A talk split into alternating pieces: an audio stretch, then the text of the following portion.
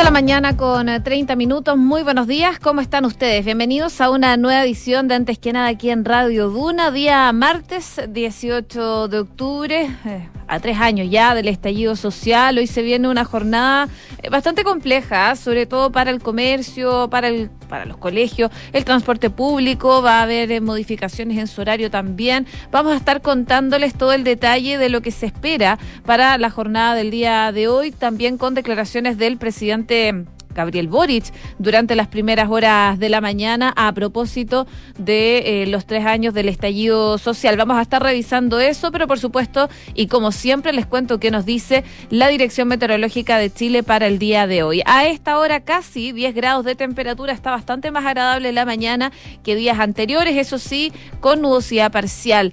La máxima pronosticada para hoy va a ser de 22 grados y se espera que durante la tarde ya tengamos cielos totalmente despejados. Desde mañana podrían empezar a aumentar las temperaturas máximas aquí en la capital. Si nos vamos a Viña del Mar y Valparaíso, donde nos pueden escuchar en el 104.1, les cuento que hasta ahora hay 11 grados, cielos principalmente cubiertos y la máxima va a llegar hasta los 15. Ya desde mañana también comienzan a subir las temperaturas. Concepción a esta hora registra cielos cubiertos con neblina, la máxima va a llegar hasta los 14 grados. A lo mejor podrían caer algo de chubascos aislados, pero la verdad es que es bastante mínimo, así que probablemente eso no se concrete. Nos pueden ir contando eh, los que nos escuchan en Concepción en el 90.1. Y les cuento también de Puerto Montt, que hasta ahora tiene 6 grados de temperatura, amanece con cielos totalmente despejados. Podrían, eso sí, llegar nubes durante la tarde y una máxima van a tener de 21 grados de temperatura. Lluvia probablemente van a tener el jueves durante toda la jornada, es el pronóstico extendido también que nos da la Dirección Meteorológica de Chile. Hacemos un resumen, como siempre, de las principales noticias que están ocurriendo en Chile y el mundo en los titulares.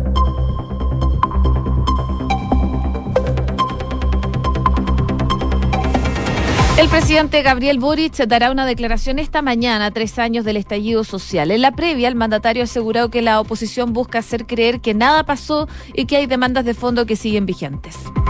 Desde Chile Vamos pidieron nunca más avalar la violencia a tres años del estallido. El gremialismo elaboró un texto con un análisis del estallido y se va a reunir hoy con víctimas de la violencia y revelarán la agenda de seguridad, mientras Renovación Nacional espera hacer un balance de la jornada y posteriormente emplazar al gobierno.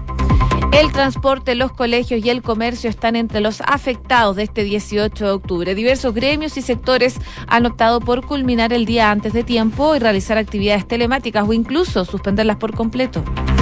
Detuvieron por desórdenes a 10 personas que intentaron tomarse el Instituto Nacional. De los aprendidos, 7 corresponden a estudiantes del establecimiento, dos alumnos del Liceo 7 y uno es un adulto. Los partidos iniciaron los diálogos sobre el mecanismo para una nueva constitución. El presidente de la Cámara, Raúl Soto, dijo que mm, una posibilidad para que el órgano constituyente cumpla con los principios es un comité parlamentario. La Cámara de Diputados visó el proyecto que elimina el plazo de cinco días para que los autos nuevos puedan circular sin patente y ahora esto pasó al Senado. La iniciativa presentada por el Ministerio de Transporte fue aprobada por 118 votos a favor y tres abstenciones. En noticias internacionales, Jair Bolsonaro recortó su distancia con Lula y se está posicionando a siete puntos en las encuestas para la segunda vuelta. Luis Ignacio Lula da Silva podría obtener entonces en la segunda vuelta hasta un 50% de los votos frente al presidente brasileño, que alcanzaría el 43 según la encuesta difundida por la consultora IPECA. Kiev y otras regiones de Ucrania registran cortes de energía tras un ataque ruso a instalaciones de suministro eléctrico. En Mykolaiv, un misil S-300 destruyó una vivienda y una persona lamentablemente murió. Y en el deporte, Karim Benzema ganó el Balón de Oro como el mejor jugador de la temporada 2021-2022. Es primera vez que el delantero francés obtiene este prestigioso galardón de la mañana con 35 minutos. Comenzamos la mañana informados en Antes que nada con Josefina Stavrakopoulos.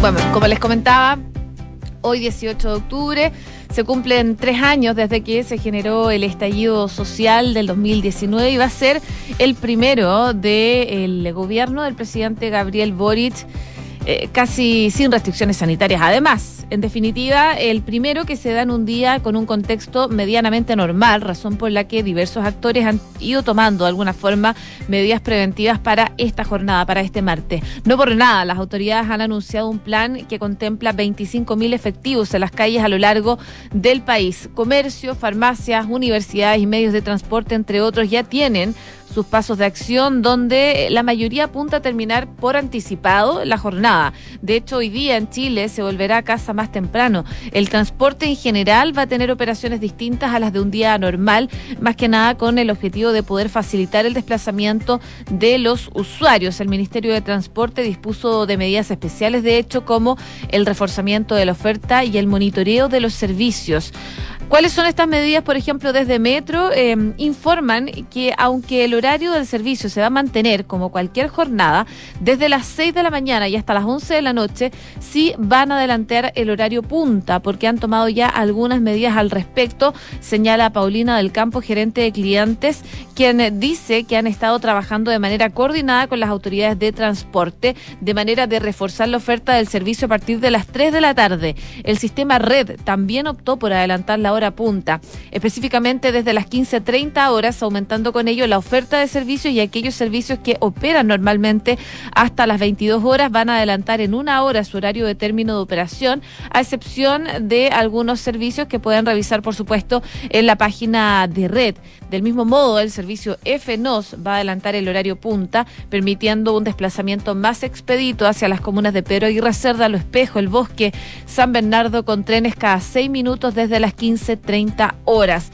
Parte entonces de lo que están planeando desde el transporte público. En el caso, por ejemplo, de las universidades, muchas van a terminar antes. Este es el, es el caso de la Universidad Metropolitana de Ciencias de la Educación, desde donde explican que tras una consulta realizada se determinó suspender la actividad académica tanto presencial como no presencial, así como en Santiago, en Concepción, por ejemplo, las universidades de Concepción y Católica eh, suspendieron todas sus actividades durante esta jornada. Hay otras organizaciones que, como les comentaba anteriormente, optaron por reducir la jornada. Muchas de ellas van a terminar a eso de las 2 de la tarde. Después de las 2 de la tarde no van a tener actividades o se van a hacer de manera telemática. Los colegios seguirán la misma línea eh, en distintas instituciones particulares. Eh, particulares subvencionadas ya han ido informando que con el objetivo de velar por la seguridad y como medida de seguridad y preventiva suspendieron talleres, selecciones deportivas, entre otros. Todo ha quedado eh, superditado finalmente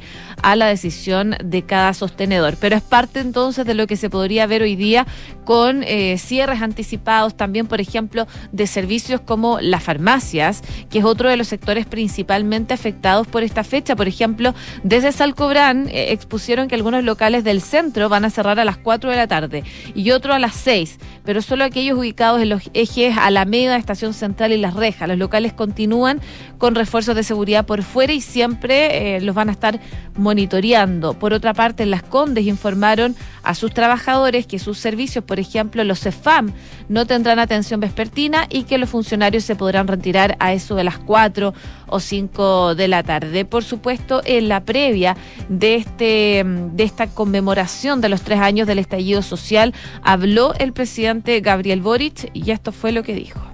Quiero decirles de que las demandas de fondo y ese malestar de fondo que expresó el pueblo de Chile a propósito del estallido es algo que sigue vigente y de lo cual seguimos teniendo que hacernos cargo. Esas urgencias en pensiones, esas urgencias en salud, en el fondo de indignidad. Tenemos que ser capaces de tomarla y hacer mejores políticas públicas. No basta con discursos grandilocuentes en esto. Necesitamos ejemplos como este, como el nuevo hospital de Quillota.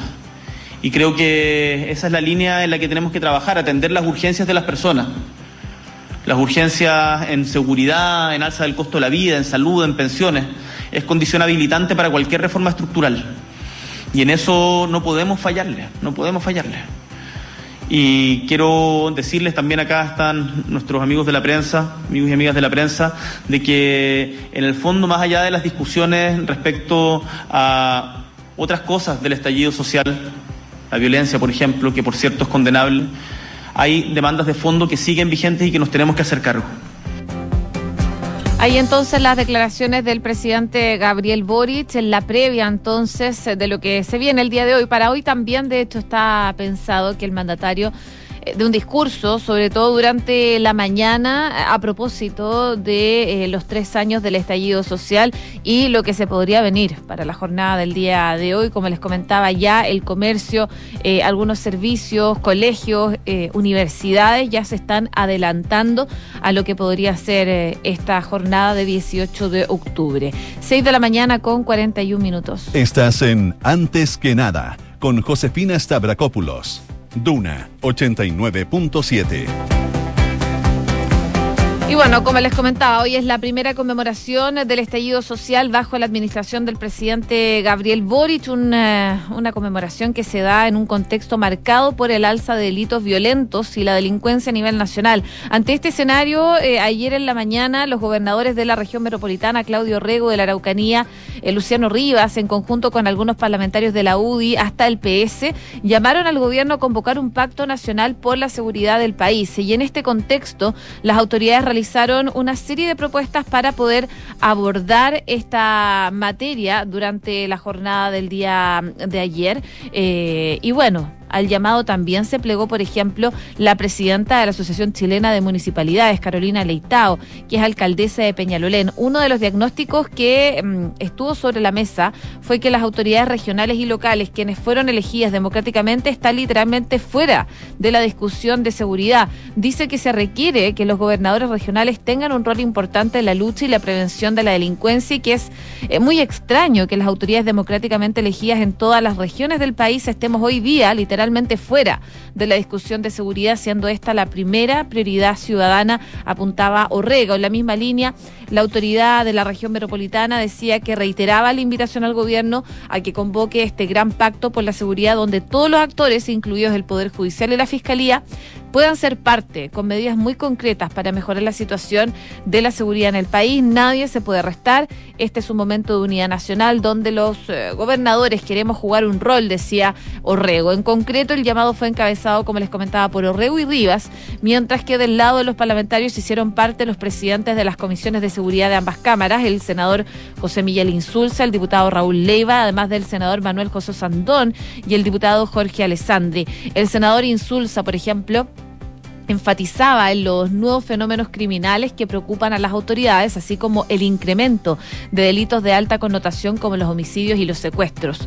El delito se ha hecho una preocupación fundamental en los ciudadanos, no solo por las cantidades, sino por el tipo de delito y la violencia que se está ejerciendo. Los delitos de sangre cada vez son peores, puntualizó el también exministro del Interior. Por su parte, el gobernador de la Araucanía, eh, Rivas, remarcó que el carácter eh, transversal de la reunión eh, y señaló que es deber de y debe ser requisito que todo el pacto que pretenda abordar la crisis de seguridad pública que vive en el país pueda ser parte. Necesitamos que haya un gobierno eh, escuchando a todos y buscando acuerdos donde podamos dar soluciones en conjunto a lo que hoy, hoy en día más tenemos eh, en nuestra zona, que vamos aumentando la cantidad de víctimas y que tenemos hoy días de impunidad bastante altos, grados de impunidad bastante altos, y en ese sentido es lo que tenemos que trabajar, remarcaba el gobernador Luciano Rivas. Así que parte de la reunión que se generó entre gobernadores y algunos parlamentarios en donde eh, piden un pacto nacional por la seguridad. A la solicitud se plegó, como les comentaba, la presidenta de la Asociación Chilena de Municipalidades, Carolina Leitao, quien es alcaldesa de Peñalolén. 6 de la mañana con 44 minutos. Estás escuchando Antes que nada con Josefina Stavrakopoulos en Duna. Seguimos muy atentos a estos diálogos, a estas conversaciones que se están desarrollando para lograr llegar a una propuesta de nueva constitución o por lo menos a las bases. Eh, y así también lo graficaba el diputado Guillermo Ramírez de la UDI que decía que las bases constitucionales están prácticamente cerradas y por eso eh, en esta reunión que tuvieron ayer del mecanismo ya dice se empieza una nueva etapa, eh, hablando también de lo que fue el inicio de la séptima semana de conversaciones entre Chile Vamos, la ADC y el oficialismo para llegar a un entendimiento que dé cauce al nuevo proceso constituyente. Consensuada a las 12 bases o principios orientados, los partidos iniciaron ya las conversaciones ayer en torno al mecanismo para poder redactar una nueva carta fundamental, teniendo como base la propuesta de los partidos de gobierno y de una facción de la ADC, la cual fue sociabilizada durante el fin de semana con los partidos de Chile Vamos, según se dio a entender por sus dirigentes. Aquella propuesta que contempla, entre otras cosas, una instancia de 125 miembros, además de nueve escaños reservados para representantes de pueblos originarios y paridad tanto de entrada como de salida de hecho, tensionó por momentos la, la, reunión, según algunos de los presentes, sobre todo porque desde Chile Vamos hacían ver al oficialismo que lo presentado no tenía viabilidad alguna, tal como lo señaló también anteriormente el senador de la S. Matías Walker y el propio Ramírez, quienes indicaron que esa fórmula eh, parecía peligrosamente la última convención. Eh, según lo que explicaban, por ejemplo, desde la UDI, es que hicieron ver el punto en la reunión, eh, se sinceraron las posiciones respecto al tema del mecanismo y él cree que en las próximas reuniones podrían definir algunas de las cosas respecto a las que no quedaron definidas, pero sí pudieron conversar qué cosas le inquietaban a cada uno en este proceso. En contraparte, el diputado Diego Ibáñez de Convergencia Social daba cuenta de avances en los diálogos y que su propuesta había sido recibida por la oposición. Dijo que un número menor de convencionales significa que las regiones quedan sin representación. Además, eh, los dichos de algunos dirigentes del PS la semana pasada, en donde se abrían a la posibilidad de que el órgano no sea 100% electo por la ciudadanía, sigue generando nudos en la coalición de gobierno, pese a eh, refrendar que la postura de su partido es que la instancia sea en totalidad electa. La presidenta del PPD, Natalia Pergentili, señaló que uno de mm, uno a veces se enamora de sus propuestas y sus ideas y tenemos que estar abiertos a ver cuáles van a ser esas ideas que van a concitar un mejor proceso y si eso finalmente es un órgano mixto, bueno, dice, lo vamos a ver. Por otra parte, el presidente del Partido Comunista, Guillermo Tellier, dijo que están en contra del órgano mixto y él cree que se desechó esa opción por lo menos ayer, aunque están eh, de acuerdo en fortalecer la existencia de un equipo de expertos que ayude eh, incidente, pero que no votarían Además, en el oficialismo continúan cuestionando el hecho de que Chile Vamos eh, no den a conocer su propuesta. Desde el conglomerado opositor indican que desde el inicio de las conversaciones se estableció que ellos presentarían las bases y en el mecanismo estaría a cargo a Prodignidad y el socialismo democrático. Incluso el presidente de RN, Francisco Chaguán, fue bastante tajante al señalar que falta mucho tiempo para que ellos puedan lograr entregar una propuesta. Necesitan el acuerdo de las bancadas de diputados, senadores, el acuerdo de los órganos internos de los partidos y luego de la coalición. Y dice que van a darse el tiempo necesario para poder llegar a ese acuerdo. Bueno, parte de las conversaciones en una jornada entonces que va a ser clave. Los partidos iniciaron este diálogo ya sobre el mecanismo y eh, algunas voces plantean que el Congreso debería supervisar por lo menos las bases en esta séptima semana de negociaciones para encauzar un nuevo proceso constituyente. De hecho, el presidente de la Cámara de Diputados, Raúl Soto, dijo que una posibilidad para que el órgano constituyente cumpla con los principios es un comité parlamentario. 6 con 49. Escuchas antes que nada con Josefina Stavrakopoulos. Duna. Y también contarles que la Cámara de Diputados y Diputadas aprobó el proyecto de ley que elimina el plazo de cinco días eh, que tenían los automóviles nuevos para poder circular sin patente. La iniciativa fue visada eh, gracias al apoyo de 118 parlamentarios y donde tres se abstuvieron. Ante esto, el ministro de Transporte, Juan Carlos Muñoz, dijo que es una medida que contribuye a una mejor seguridad en nuestro sistema de transporte y que están contentos porque recibió un apoyo muy transversal de parlamentarios. En la actualidad se permite que eh, los vehículos puedan circular por cinco días de las automotoras sin patentes, eh, lo que en principio parecía una comodidad se ha transformado en un problema, porque eh, en un contexto en que hoy, hoy, en día hay un porcentaje importante de vehículos que está circulando sin patente, eh, claro, probablemente genera un problema para la adecuada fiscalización y se transforma en un problema también para tener un registro adecuado para la gente que circula sin TAC por las autopistas. En detalle, la propuesta modificaría la ley 18.290 y obliga además que los comercializadores de vehículos, nuevos por supuesto, los entreguen con su solicitud de primera inscripción en el registro de vehículos motorizados del registro civil. Además, con las placas patentes únicas instaladas al momento de ser entregado a su dueño. En caso de no entregar un vehículo nuevo sin su registro, se va a multar a los comerciantes. Tras la instancia, el ministro Muñoz indicó que la Cámara Baja rechazó un artículo que permite que las motocicletas, por ejemplo, no homologadas, eh, se estén eh, dando un plazo de un año para eh, poder tener su patente. Y eh, eso tenía que ver con artículos transitorios porque tienen temor de que esto genere atochamientos en las plantas de revisión técnica. Pero, según lo que explicaba Transporte, amerita más conversaciones y que vuelvan a discutirlo en las siguientes etapas de esta ley. Ahora este proyecto va a pasar al Senado, donde va a buscar ser despachado a ley y esperan contar con el mismo apoyo de la Cámara Baja, según lo que decían desde el gobierno, por supuesto. 6 de la mañana con 51 minutos. Estás escuchando Antes que nada con Josefina Stavrakopoulos en Duna.